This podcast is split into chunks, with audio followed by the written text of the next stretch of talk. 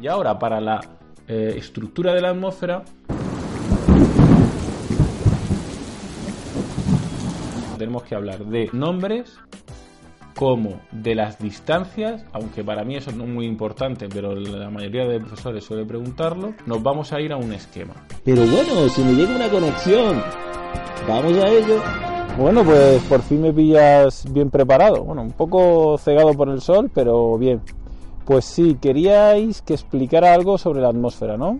Bien. Me he traído un aparatito, ahora lo, veréis, que nos va a ayudar a ir comprendiendo un poco cuáles son las capas de la atmósfera. Así que, pues nada, eh, me pongo a ello.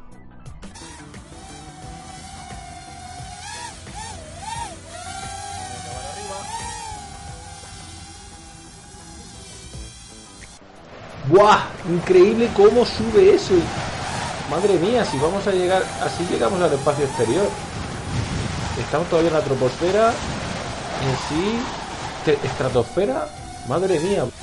Dios, la experiencia alucinante. Pero no hemos podido explicar en detalle las capas de la atmósfera. Así que eh, ahora lo hago yo. Manda un saludito a todos y gracias. Un saludo, hasta luego. Una penita que no se haya podido explicar bien, bien, bien, pero bueno, ya lo hago yo. Seguimos. La troposfera, la troposfera. ¿Qué tiene de importante la troposfera que tengamos que tener en cuenta? Primero, en ella se desarrolla el clima, el tiempo meteorológico. Aquí se desarrollan pues, las borrascas, se desarrollan los anticiclones, el ciclo del agua, todo eso se genera en la troposfera. Después tenemos la estratosfera. ¿Qué es lo importante de la, estratosfera? La capa de ozono. Es oxígeno que se ha ionizado. ¿Qué es lo bueno que tiene este ozono? Que absorbe los rayos ultravioleta, que son letales para la vida. Después de la estratosfera tenemos la mesosfera. Va desde los 50 a los 85 kilómetros. Y eh, es una tercera capa en la que vuelve a, disminuir la temperatura drásticamente, drásticamente eh, y, apenas tiene densidad de gases. Siguiente capa, la ionosfera.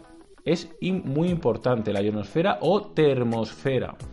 Aquí, que va desde esta capa que va desde los 85 kilómetros hasta los 600, 690 kilómetros, la temperatura sube muchísimo. Y posteriormente la exosfera, ya desde los 690 kilómetros hasta el espacio exterior, y que se difumina en él. Bien, tenemos claro entonces cuáles son las capas de la atmósfera, tenemos claro cuál es su composición, perfecto.